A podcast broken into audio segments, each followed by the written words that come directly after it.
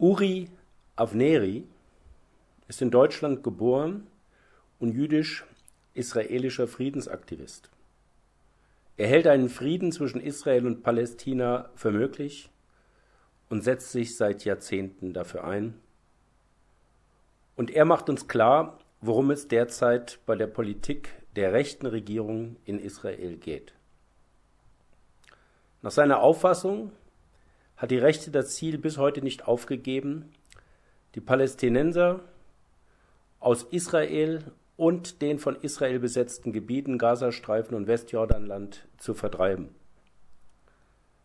Er glaubt, dass das Ziel ist, die Palästinenser zur Flucht nach Jordanien zu zwingen, um dann das gesamte Gebiet als jüdisch-israelischen Staat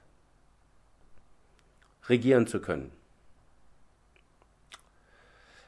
Damit wird klar, warum die Regierung Netanyahu einerseits mit allen Mitteln und auch Unterstützung der USA und der deutschen Bundesregierung die Anerkennung eines eigenen palästinensischen Staates verhindern will, weil das eine solche Entwicklung völkerrechtlich blockieren würde.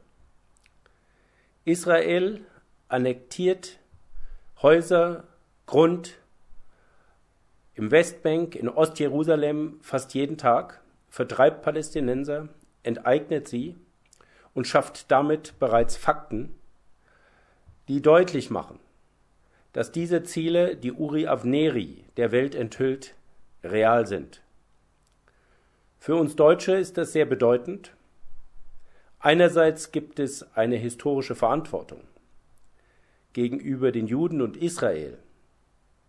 Aber andererseits kann es auch nicht sein, dass die Palästinenser jetzt für das, was die Deutschen den Juden angetan haben, die Opfer tragen müssen.